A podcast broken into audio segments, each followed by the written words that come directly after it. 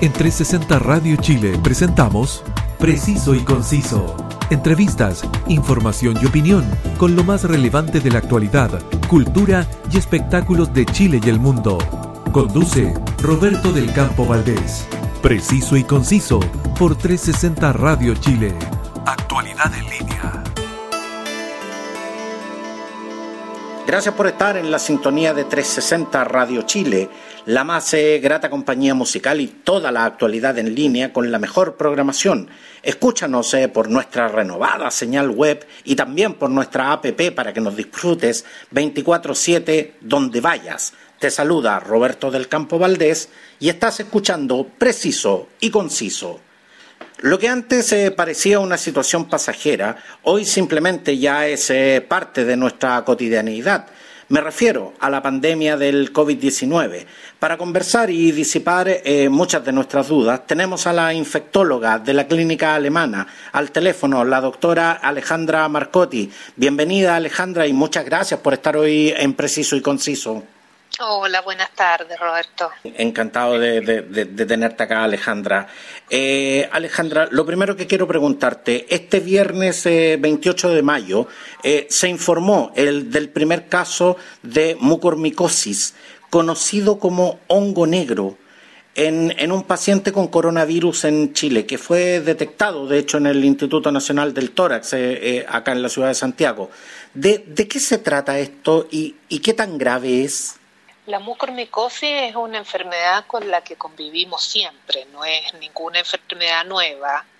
Eh, es un hongo que las personas con un estado inmunológico normal combaten perfectamente y de hecho no enferman, es un hongo ambiental pero cuando las defensas están muy disminuidas, los pacientes diabéticos muy descompensados, eh, son los pacientes que efectivamente pueden cursar con enfermedad por mucormicosis, que se aloja habitualmente en los senos nasales, en la nariz, eh, puede haber compromiso pulmonar, puede haber compromiso cerebral y es muy grave porque es un hongo muy difícil de tratar.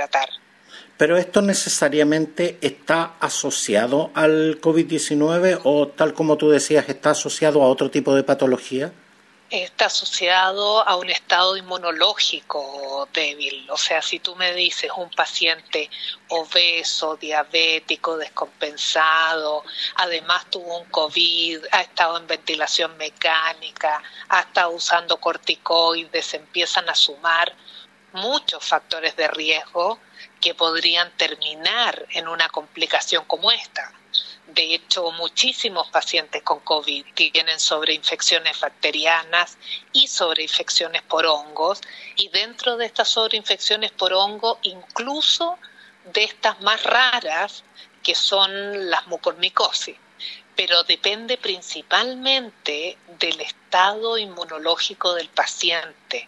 No es un hongo que haya llegado al país o algo por el estilo. Siempre hemos tenido casos de mucormicosis. Alejandra, eh, cuando el 3 de marzo de 2020 se confirmó el primer caso de COVID en Chile, tú fuiste, Alejandra, eh, la primera persona que entrevisté sobre el tema. Desde ese entonces a la fecha, eh, ¿cuánto se ha avanzado en investigación científica respecto al tema? ¿Sabemos más del COVID hoy de lo que sabíamos antes? Sabemos muchísimo más. Nuestros primeros meses fueron de una ignorancia tremenda. Con suerte sabíamos un poco cómo se comportaba, a quién era la población que más eh, accedía, cuáles eran los factores de riesgo para hacer un COVID, cómo se comportaba, cuántos órganos afectaba.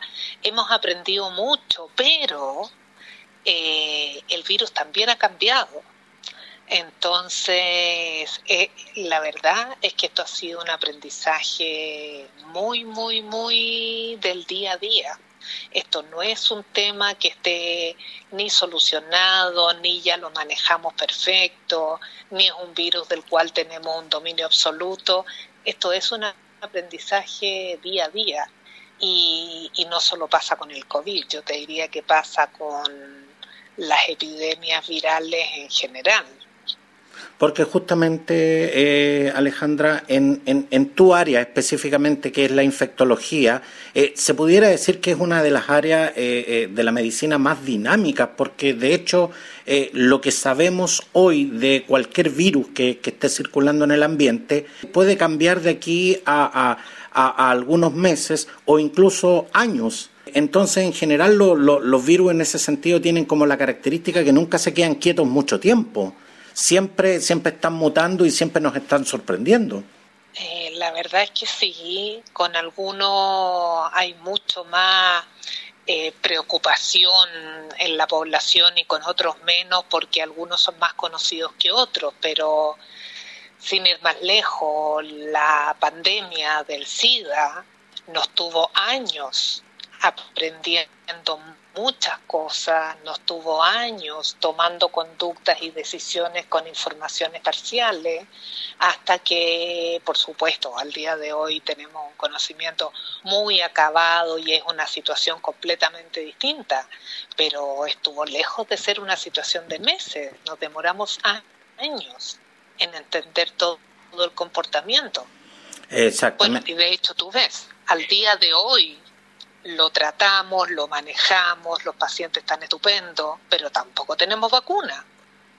Eh, eh, exactamente, o sea, hemos, hemos literalmente aprendido a convivir con, con, el virus del VIH, pero, pero bajo ninguna circunstancia lo hemos erradicado.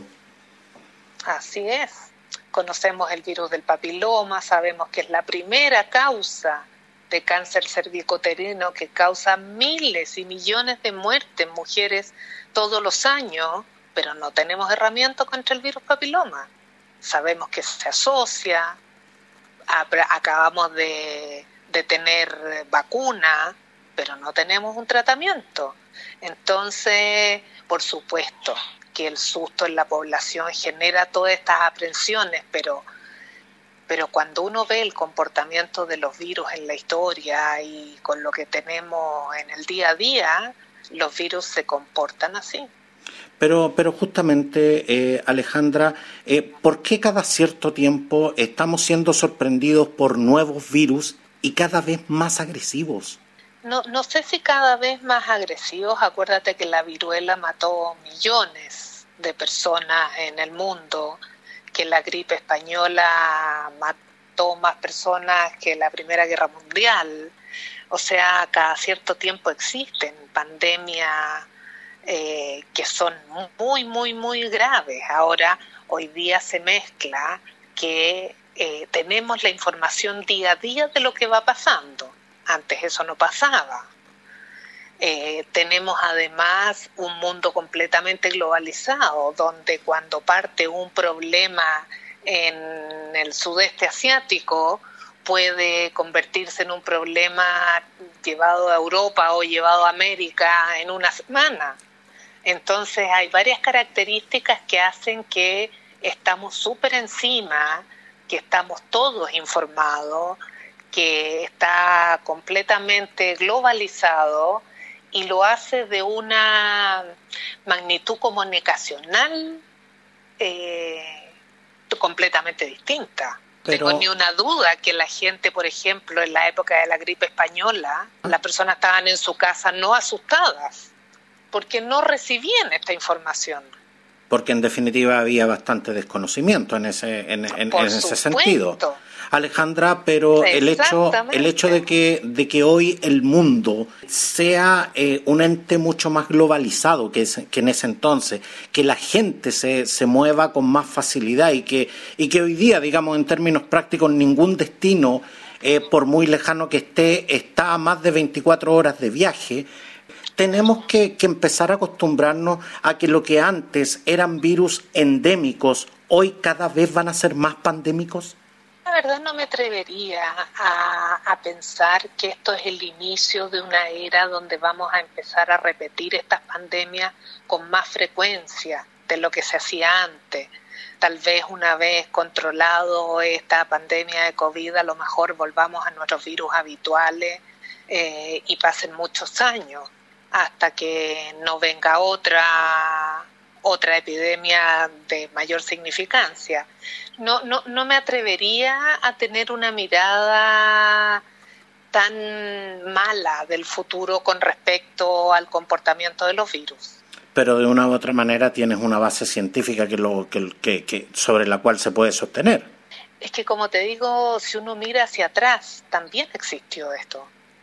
Entonces, esto está lejos de ser la primera vez. Lo que pasa, lo que pasa, Alejandra, es que eh, me interesa, me interesa justamente mucho este punto porque hoy día, eh, eh, entre la gente que nos está escuchando en este instante, hay mucha gente que está realmente muy asustada. Hay gente que, que, tiene legítimas preocupaciones y que, y que se imagina los escenarios más dantescos, alimentados por eh, un montón de aprensiones y alimentados muchas veces también por, eh, por, por, un montón de factores. Entonces, la verdad es que por eso te preguntaba y, y, te agradezco mucho eh, que, que, nos digas que esto, en definitiva, tiene una base científica y que no estamos frente al escenario de las siete plagas tampoco. O sea, a, a mí no veo ningún argumento científico, como dices tú, para pensar que este es el inicio de una era distinta. Eh, creo que estamos en un momento súper difícil como planeta, más que como país, donde había un problema mundial de una magnitud que no nos esperábamos, donde el control de esto además ha sido difícil, eh, donde hay países en los cuales está siendo mucho más difícil que en otros, eh, pero deberíamos lograr que el ciclo de este coronavirus baje, ya sea porque el virus cambia o ya sea porque logramos una vacunación lo suficientemente masiva para que no tengamos esta magnitud de casos y, después de eso no tendríamos por qué estar esperando un nuevo virus eh, de esta magnitud al corto plazo. Alejandra, enfocándonos en, nuestro país, eh, cuando en un principio veíamos que los casos aumentaban y, posteriormente comenzaron a disminuir para, para después volver a subir, para después volver a disminuir, para después volver a subir, eh, desde la infectología, ¿son normales estas oscilaciones cuando tenemos un escenario de pandemia o esto es un indicador de algo más? Yo creo que lo que nos sorprendió mucho es este cambio en la población de riesgo. Eh, al principio teníamos tan, tan, tan, tan claro que era personas de la tercera edad o personas con enfermedades de riesgo, como logramos definir súper claramente, los diabéticos, la obesidad, la hipertensión. Y cuando uno mira los números del inicio de la pandemia, es categórico el hipertenso y el no hipertenso tenían un comportamiento muy distinto, el diabético y el no diabético tenían un comportamiento muy distinto y no existía nadie de 40 años eh, con, cursando un cuadro de COVID hospitalizado. Nos enfocamos, por supuesto, en la población de riesgo, pero empezamos a ver este cambio, donde efectivamente se empezó a proteger a la población de más riesgo y cambió el reservorio y hoy día tenemos personas muchísimo más jóvenes, incluso adolescentes, eh, no necesariamente con factores de riesgo, que han hecho un COVID severo.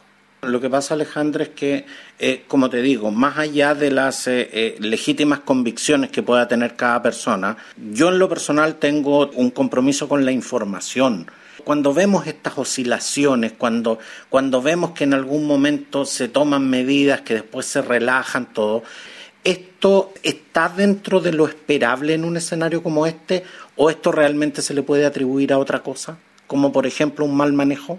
Es que, es que no es un comportamiento distinto que en el resto del mundo. Eh, tú ves que se ha cambiado la población, que se empezó a presentar en los pacientes más jóvenes, eh, de hecho, yo te diría que es súper importante que nos apuremos con la vacuna de los niños, porque tampoco sabemos si vamos a empezar a ver casos en niños más pequeños, eh, más adelante, cuando tengamos al resto de los adultos vacunados.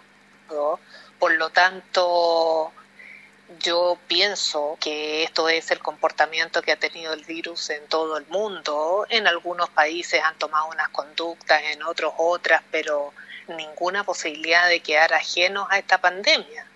ustedes ven que hay países como Suiza que decidió eh, no tomar en cuenta ninguna de las consideraciones y tampoco tuvo resultados tan distintos.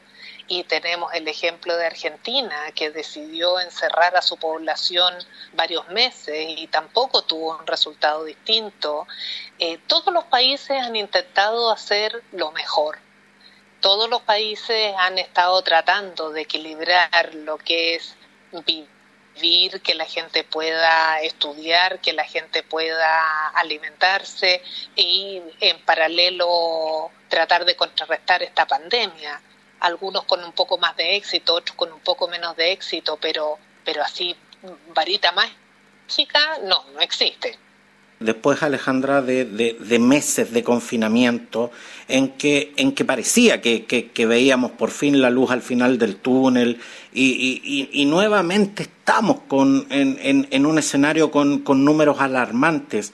¿Realmente eh, es esto eh, atribuible a, las políticas sanitarias que se han determinado o desde el punto de vista científico definitivamente no lo es? Eh, es bien difícil saber, eh, mucho se ha dicho que este rebrote que estamos viendo ahora fue el Día de la Madre, fueron las votaciones, sabemos que ha habido algunos eventos que pudieron haberse prestado a más eh, interacción de personas. Es imposible asegurar que cosas como esas fueron los que provocaron este aumento, pero pero yo creo que aquí todos los esfuerzos están puestos en el cuidado personal de no, no convivir con muchas personas, el uso de la mascarilla sí o sí siempre y la única herramienta que tenemos a la mano que es nuestra vacunación.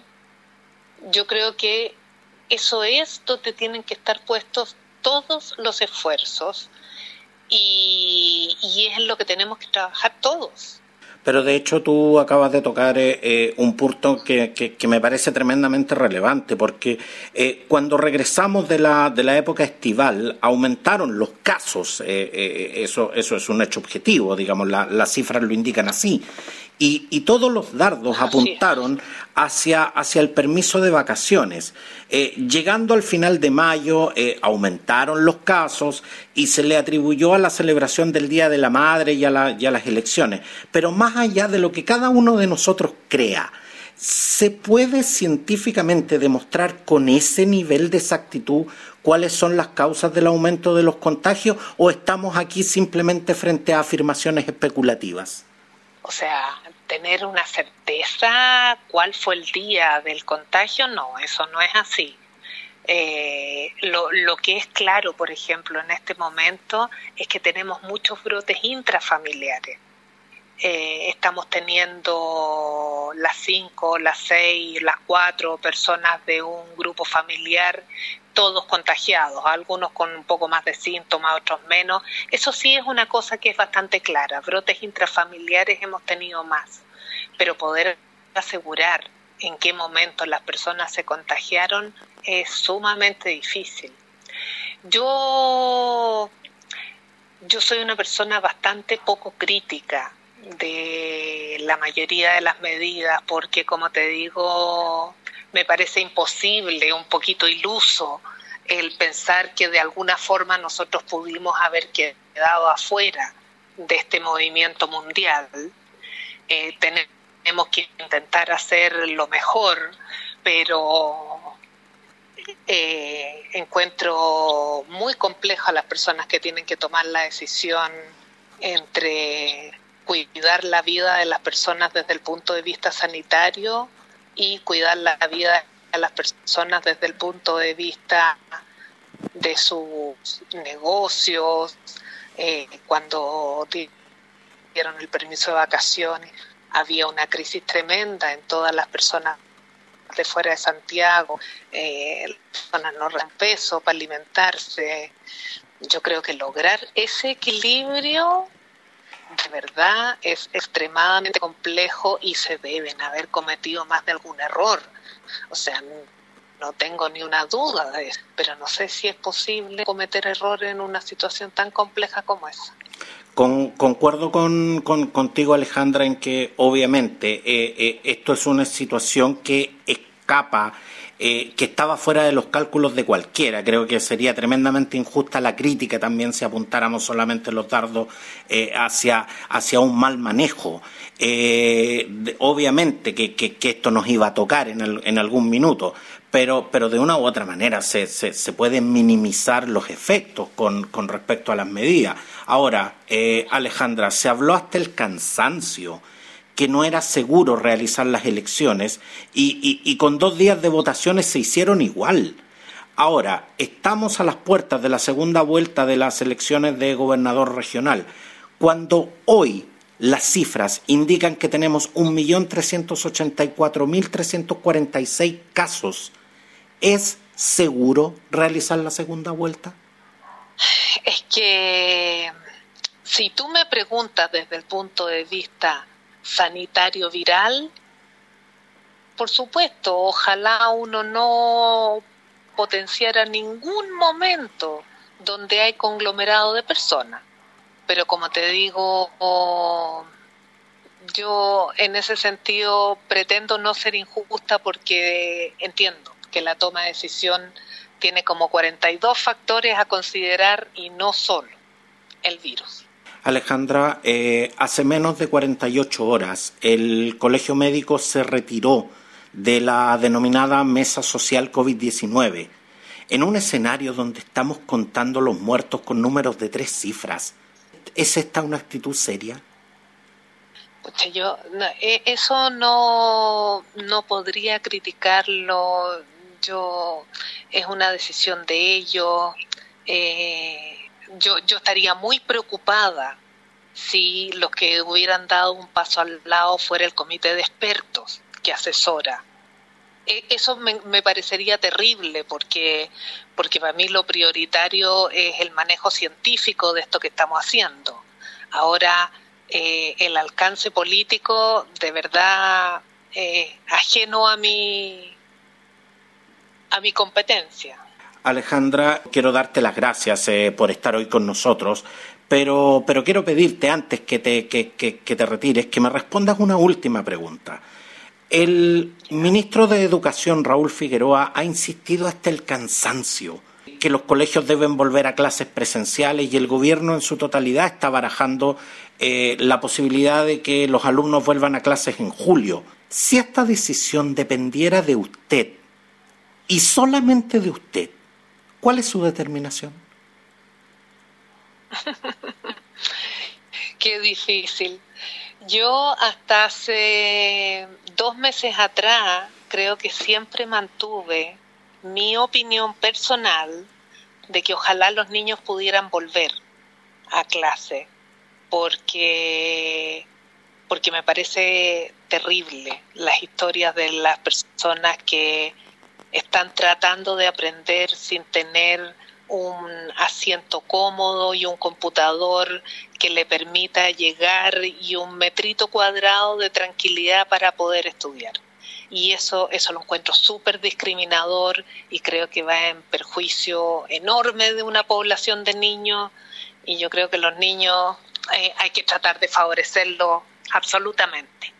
Pero debo reconocer que siendo ese mi pensamiento siempre, eh, en este momento estoy un poco preocupada por lo que te comento, que hemos visto una baja en la edad de los pacientes tan importante llegando a adolescentes que en este minuto sí me genera un poquito de susto que los adolescentes estén todos juntos. Te hago esta pregunta, Alejandra, justamente porque entre, entre quienes nos escuchan eh, hay muchos padres eh, que, tienen, que tienen hijos en edad escolar, eh, niños, adolescentes, y cuando hemos visto casos en, en personas tan jóvenes, la verdad es que la preocupación en la población es bastante grande. Por eso de verdad te lo preguntaba, y más allá de, la, de las legítimas convicciones políticas que uno que uno pudiera tener esto esto aquí aquí yo quiero ser tajante aquí no estamos hablando de ideologías políticas aquí estamos hablando de un tema de salud pública aquí estamos hablando de un tema sanitario. Y, y, la discusión y, la discusión va hacia eso. Y por, y por, eso es que, es que en estos momentos, teniendo la posibilidad de tener una persona con los conocimientos científicos, te hago, te hago realmente esta pregunta. ¿Es, ¿Es seguro volver a clase en, en este instante, en estas condiciones? Esa, esa respuesta no, no, no existe, así poder decir sí o poder decir no. Como te digo, yo reconozco que sí una partidaria de la vuelta a clase eh, hace mucho tiempo, con, pensando que mis hijos también deberían volver. No, no lo pienso para otros, lo pienso para mí también. Exactamente, tú también eres mamá. Pero hoy día, hoy día sí, exacto. Pero hoy día sí tengo que reconocer que estoy con un poco de aprensión, como te digo, porque si estamos viendo muchos casos entre personas de 15, 16, 17, 18, no me gustaría que estuvieran juntos en una sala de clase. Entonces, en este minuto yo esperaría unas pocas semanas para ver un poco qué se nos viene. Por lo menos hasta que pase el periodo de lo que de lo que se considera el pic de las enfermedades respiratorias. No necesariamente no, no sabemos mucho qué va a pasar con las enfermedades respiratorias. El año pasado, por ejemplo, no tuvimos casi ningún otro virus circulando que no fuera SARS-CoV-2.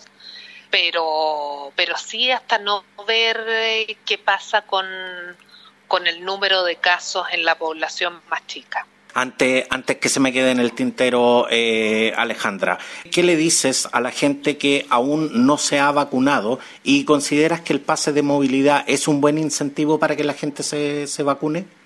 Oh, yo les pediría, por favor, que se vacunen. O sea, he escuchado tantas personas que no quieren vacunarse, que tienen incluso ninguna razón, sino que ¿por qué no?